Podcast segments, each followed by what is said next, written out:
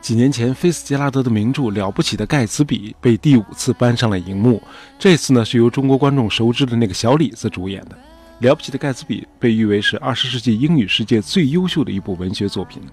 日本作家村上春树在他的小说《挪威的森林》里，哎，就曾经借助这个主人公之口来表达对这本薄薄的小书《了不起的盖茨比》他这个热爱，啊，号称是书不离身，走到哪儿都带到哪儿。这本书呢，哎，大爷年轻的时候也读过，哎，确实的从头到尾都能读到那种让人看了一激灵的话，比如说这个盖茨比的那个情敌，呃，Tom Buchanan 的发表的那个高论啊，呃，他是这样说的。It's up to us who are the dominant race to watch out, or these other races will have control of things. Anyway, we're responsible for all the things that have gone to make civilization art, science, and all that. 这句话的意思是，我们处于支配地位的白人种族一定要保持警惕，否则其他种族就会起来控制一切。文明社会的一切都是由我们来创造的，科学啊、艺术啊等等。然后呢，他媳妇儿也下意识地接上一句：“我们要打垮那些种族。”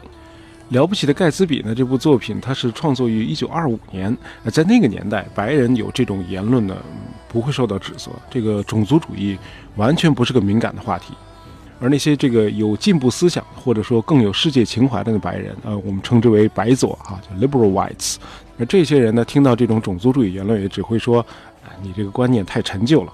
今天呢不同了，这个种族主义言论在西方社会已经被冠以 politically incorrect，政治不正确。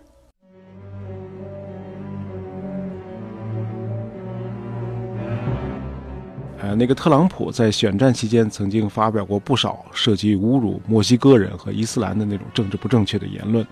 在很多人心目中，他就是个种族主义者。但是十月八号，至少有一半的美国选民还是把票投给了他。我不想暗示说这么多的美国人都是种族主义者，但是我有理由相信，特朗普大胆讲出来的话，恰恰是很多人想说又不敢说的。那结论是什么呢？种族主义在美国社会，甚至在整个欧美社会是普遍存在的吗？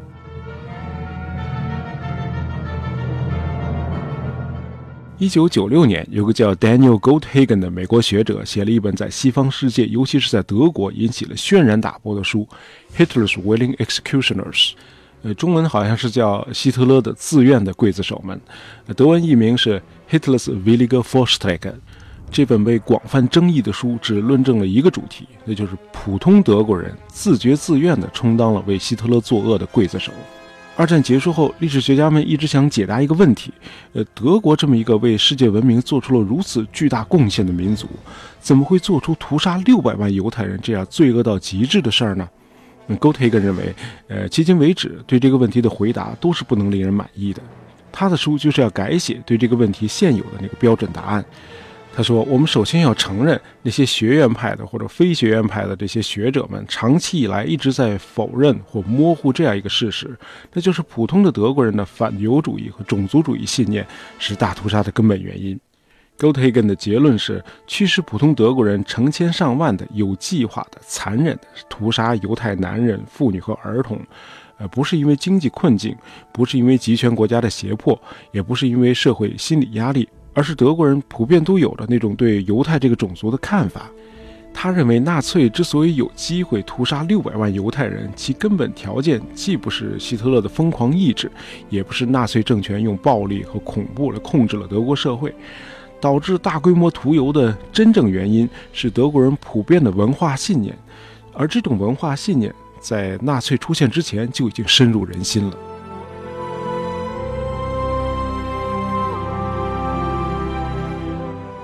应该说，这种说法不是没有根据的，因为早在中世纪，在德国和欧洲的其他地区，呃，都普遍存在大规模的驱赶和杀戮犹太人的现象。当然，这个二战期间的德国更是做到了极致。但是呢，理性又告诉我，这个屠杀六百万犹太人的罪行让希特勒一个人去顶罪，这显然是有问题的。当然，让一个人去顶罪这种做法，对战后重建、对建立永久和平是个最实用、最简便的方法。你总不能起诉全体德国人民吧？大家知道，就一次大战结束后，就是因为当时的凡尔赛合约致力于惩罚全体德国人民，才导致了希特勒的上台，才导致了二战的爆发，才导致了犹太人被屠杀。但是必须承认，这个 Goldhagen 的论证是有瑕疵的，因为他忽略了这个国家制度、集权政府的宣传、人的一般社会联系和从众心理这些因素，而更多的去挖掘国民性这一单一的领域。那么，德国的国民性真的有很强的种族主义基因吗？我个人认为不是，因为历史上有不少反例可以证明，很多德国人是有博爱情怀的。在我看来，这个种族主义其实就像癌细胞，我们每个人都有，我们中国人其实也有。种族主义绝对不是白人独有，但是大家都知道，这个种族主义在白人中表现得更为突出，啊，这也完全是由历史决定的。大家知道，这个大航海或者说叫地理大发现是以欧洲人启动的，在此之前，这个非洲和美洲大陆都是未知的嘛，大家都不知道这个地方。到达非洲和美洲之后，他们发现，哟，这个地方居然这么原生态。得嘞，别客气了。于是就大批大批的把非洲人捆上船，跨越大西洋，卖到美洲的种植园去。哎，这种罪恶的贸易持续了整整一百多年。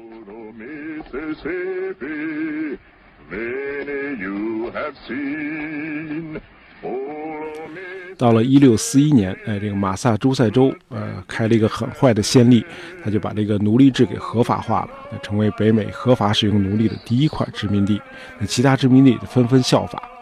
白人奴隶主呢，普遍有一个共识，那就是黑人是有缺陷的，是低等的，是野蛮的民族。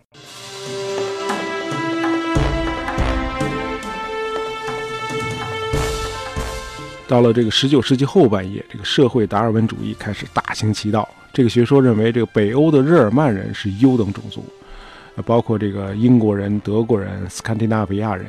因为他们是在寒冷的气候中进化。这迫使他们就能够发展出高等的生存技巧，因此他们比其他的种族更热衷于扩张、冒险，也更容易成功。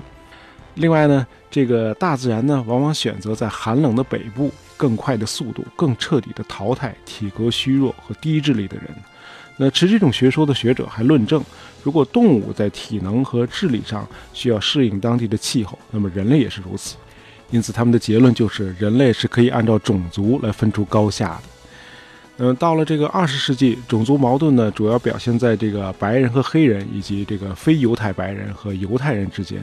那么今天呢，这个种族歧视已经呈现为这个多肤色、多文化这个形态。因为随着这个全球化的不断推进，这个更多的族群呢被融为一炉。呃，其实这是一种进步，因为不同文化特质的人相互交流、取长补短，恰恰是社会发展的动力。英国这个大哲学家 Francis Bacon 呢，培根哎，就曾经说过这样一句话，他说 ：“Printing, gunpowder, and compass have changed the whole face and state of things throughout the world. No empire, no sect, no star seems to have exerted greater power and influence in human affairs than these mechanical discoveries.” 这句话的意思是，印刷术、火药、指南针曾经改变了整个世界。 啊，以至于没有一个帝国，没有一个学派，没有一个显赫有名的人物，能够比这三种发明在人类事业中产生更大的力量和影响。这些发明都来自中国。呃，中国人似乎不是在寒冷的气候中进化出来的。那么，在今天的美国，很多的科技人才都是印度裔和华裔，他们的业务水准往往会高于他们的白人同行。那么这个事实，那些种族主义者肯定是视而不见的，他们也不愿意承认，他们的观点是基于对种族的错误的认识。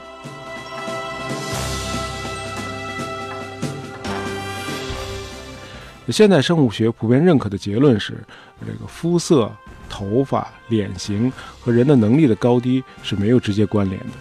通常是在同一个种族内的这个遗传差异，往往要大于不同种族之间的差异。一位英国科学家曾经说过这样一句话：在英国人口中发现的少数遗传特性，你在扎伊尔或中国的这个相应的人口数量中是找不到的。哎，一句话就是甭管什么肤色，大伙儿都差不多，谁也别歧视谁。毕竟大伙儿都是一个祖先啊，那个十几万年前在遥远的东非的那个线粒体夏娃，对吧？全人类都是他的后代。好，今天聊了一个敏感的话题。